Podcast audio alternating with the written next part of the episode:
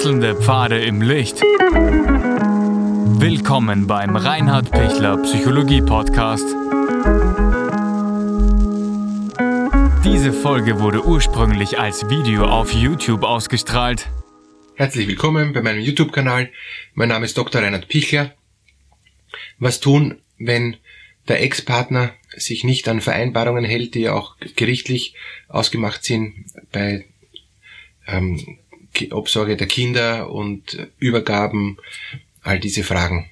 Wenn die Scheidung durch ist und wenn auch die Obsorge der Kinder geregelt ist und es ist eine gemeinsame Obsorge und es ist dann auch klar, wer wann, wie viel und wie oft und wie lange die Kinder hat und, und dann gibt's Schwierigkeiten, weil eben der Ex-Partner, die Ex-Partnerin sich nicht an die Vereinbarungen hält.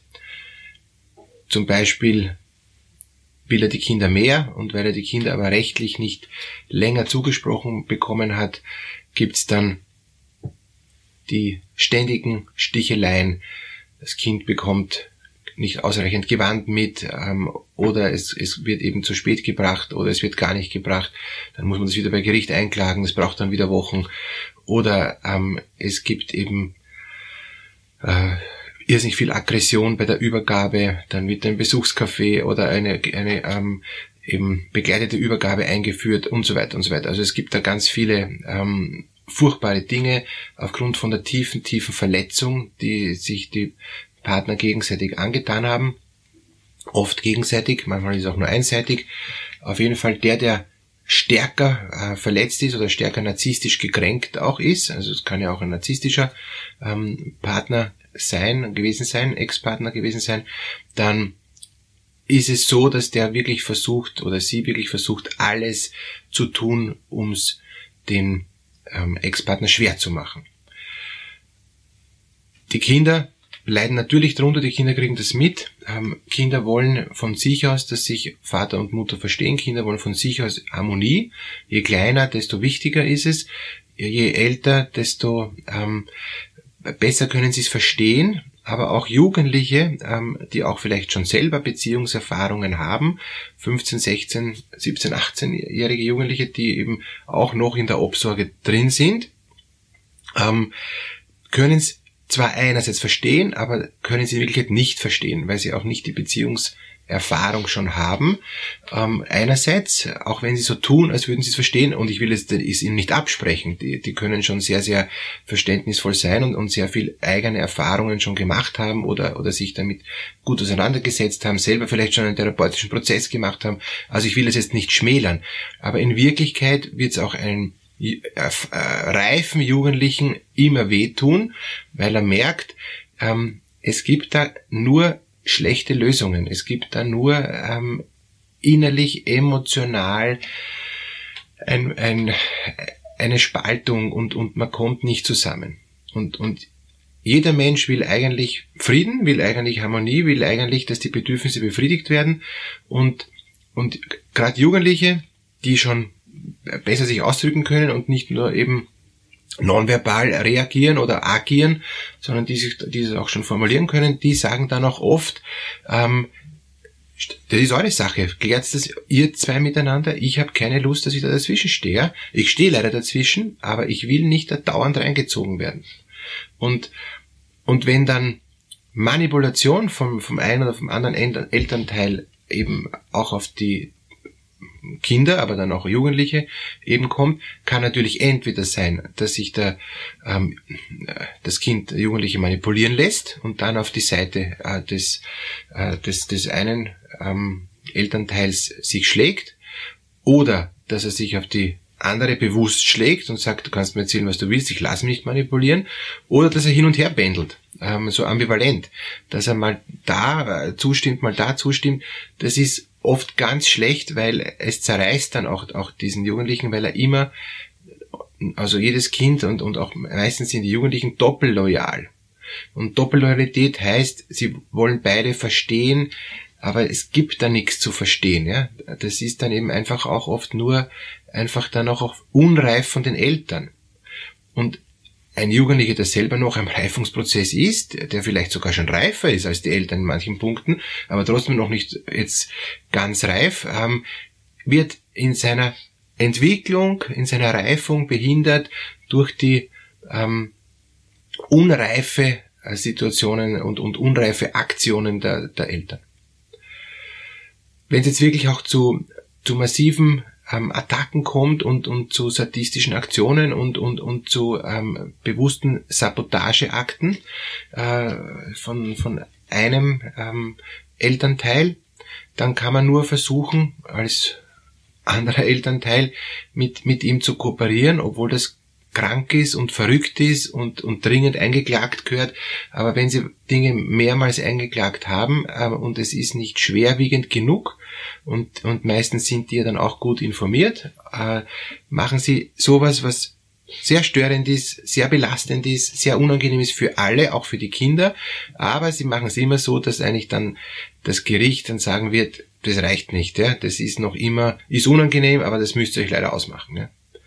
Also ich habe zum Beispiel jetzt ähm, einen Fall gehabt, wo, wo der Vater versucht hat, äh, die Zeit, ähm, die, äh, die die Mutter verbringen darf ähm, mit, den, mit den Kindern, immer so rechnerisch, also der hat die wirklich hingerechnet, das genau ausgerechnet, so ähm, abzuzwacken, dass sie unter 40 Prozent gekommen ist und dann ist sie zu Gericht gegangen und hat gesagt, diese unter 40 Prozent ähm, hat zu wenig Kinderbetreuungszeiten, deshalb ähm, möchte ich mehr Obsorge für die Kinder bekommen.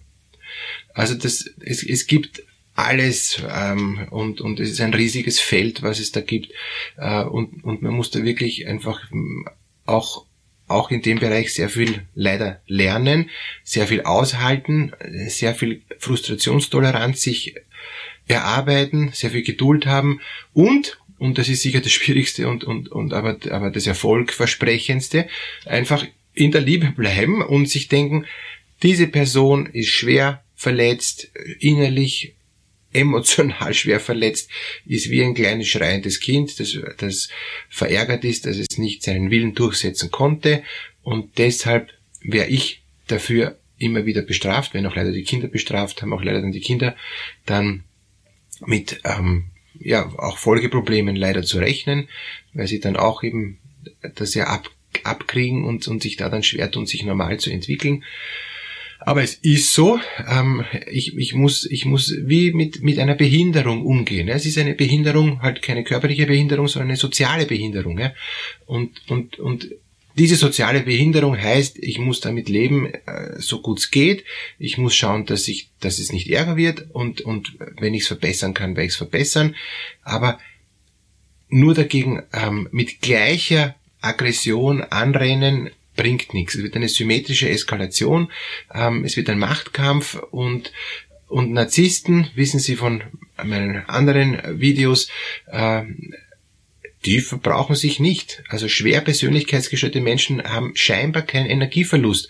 Normale ähm, Menschen, die nicht persönlichkeitsgestört sind, die verbrauchen irrsinnig viel Energie, um, um das alles noch im Griff zu haben, um das alles noch innerlich äh, auch, auch zu bewältigen und zu verarbeiten und dann noch normal zu bleiben. Aber Persönlichkeitsgestörte, die, die, die kriegen sogar e-, Energie dadurch. Ja? Die, äh, ähm, denen gefällt es, wenn sie wieder jemanden schaden konnten. Leider. Das sind dann so destruktive Persönlichkeitstypen. Und, und leider, leider, das kriegt man auch nicht so leicht weg. Das, das ist möglicherweise ein bleibender Charakterzug, weil wenn sich der diesen Charakterzug nicht abgewöhnen möchte, wenn er nicht merkt, das ist hochstörend, für ihn ist es vielleicht sogar erfolgversprechend und, und, und zielführend, dann wird das bleiben. Und dann hilft eh nur, dass ich die Zeit, wo die Kinder noch in der gemeinsamen Obsorge sind, so gut wie möglich ähm, auch rüberbringe, dass ich auch, auch diesen sehr verletzenden Partner ähm, auch trotz allem Liebe entgegenbringt, dass ich mich, mich nicht noch mehr verletzen lasse, dass ich mich schütze und, und auf, und, und, und dass ich schaue, dass, dass das irgendwie geht. Eine innere Selbstdistanzierungsfähigkeit ist dann natürlich irrsinnig notwendig. Wenn ich das nicht hinkriege, dann ähm, werde ich wirklich auch psychotherapeutische Hilfe in Anspruch nehmen müssen und Coaching in Anspruch nehmen müssen, weil das, das ist zu belastend sonst. Ja. Es ist wirklich äußerst, äußerst unangenehm, solche Erfahrungen zu machen. Aber dagegen mit Macht oder mit Gericht angehen, bringt kurzfristig was.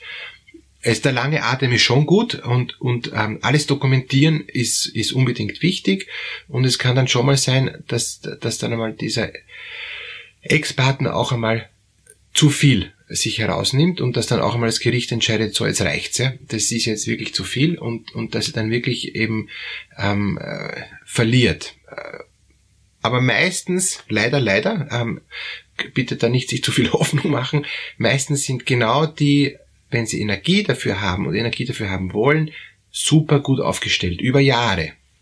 Und da brauchen sie einen unglaublich langen Atem, um, um da stärker zu sein und um da die Nase vorne zu behalten. Also erfahrungsgemäß kann man es fast nicht ähm, eben in den Griff kriegen, weil, weil das für die dann ein Hobby wird. Ja? Und, und, und ein, wenigstens da habe ich noch Erfolg und wenigstens da kann ich beweisen, dass du falsch bist. Ja? Und ich beweise es dir auf, auf tausend ähm, gefinkelte Kleinigkeiten. Das ist, das ist so. Ähm, wenn ich mich nur drüber ärgere und mich nur drüber kränke, ähm, macht das wieder krank. Äh, annehmen, wie es ist und, und in einer größtmöglichen Gelassenheit sagen, ja, das ist eine soziale Behinderung. Keine körperliche Behinderung, aber eine soziale. Und, und ich habe halt leider jetzt, ich habe eine soziale Behinderung jetzt abgekriegt durch, durch diesen äh, furchtbaren Rosenkrieg, der sich noch fortsetzt, obwohl es eh schon alles eigentlich gerichtlich geregelt sein sollte. Aber ich kann nicht erwarten, dass dieser Mensch normal agiert habe ich ja vorher auch nicht äh, erwarten können und das war auch der Grund für die Trennung und für die Scheidung. Das ist ein Grund, warum ich nicht mehr mit diesen Menschen zusammen bin. Es geht einfach nicht und, und deshalb ist auch logisch, dass es auch weiterhin nicht geht und ich kann leider, leider nicht erwarten, dass der vernünftig oder dass die vernünftig ist, dass man mit der normal reden kann. Letzter Punkt, auch in den Videos über Narzissmus ähm, eben zum, äh, zum Nachhören äh, und Nachsehen ist, wenn ich ihn narzisstisch anfüttere, wenn ich ihm das gebe, was er will, ist er kurzfristig zufrieden, aber wenn der wirklich auf einem schweren Persönlichkeitsstörungsniveau ist, wird ihm das ein kleines Ziel sogar noch mehr Kraft und Lust und Energie geben, zu sagen, ich, jetzt nehme ich dir noch mehr weg. Ja? Also der, der ist dann nicht zufrieden und sagt, danke, jetzt bin ich auch kooperativ, sondern jede kleinste Form der Kooperation wird dann so sein, dass er versucht, noch mehr zu nehmen. Ja?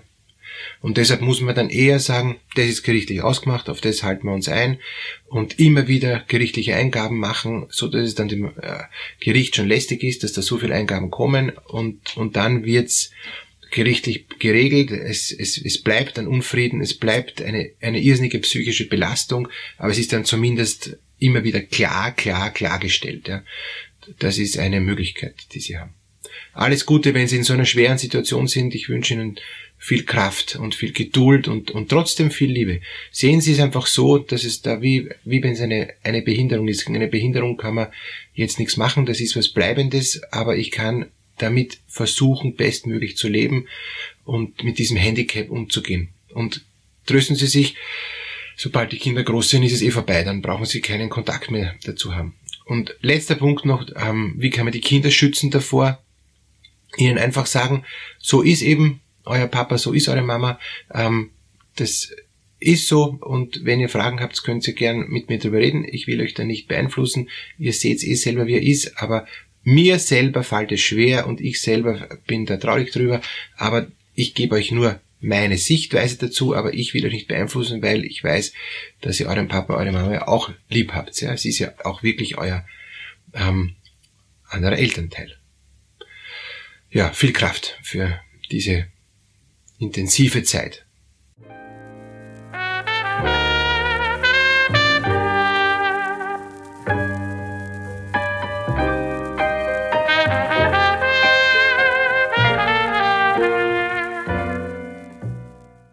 Wenn Ihnen diese Podcast-Episode gefallen hat, geben Sie bitte eine positive Bewertung ab.